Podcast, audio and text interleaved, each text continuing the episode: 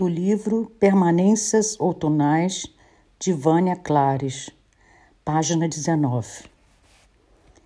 Fico a imaginar a tela que pintaria numa noite como esta, em que as folhas ainda rolam ao vento, em que me domina o impasse da decisão. Hoje as cores no desenho estariam bem delineadas e definidas divididas por um tênue fio unindo os dois lados. Um desses lados, eu sei, representaria o que eu já consegui ser, e o outro, o, o que eu também sou. Não diga que é o racional e o emocional.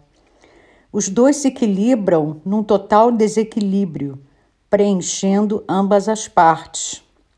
Fundem-se, no entanto, enquanto se dividem, unidos por este tênue fio, onde filtro de uma parte a outra o que permito que permaneça. Não gostaria que ficasse a mágoa do que recolhi.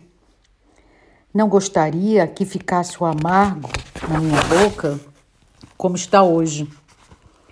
Recolhi o fel, mas precisa agora, precisaria agora filtrá-lo para lembrar-me do belo, porque até mesmo do fel destila-se a beleza.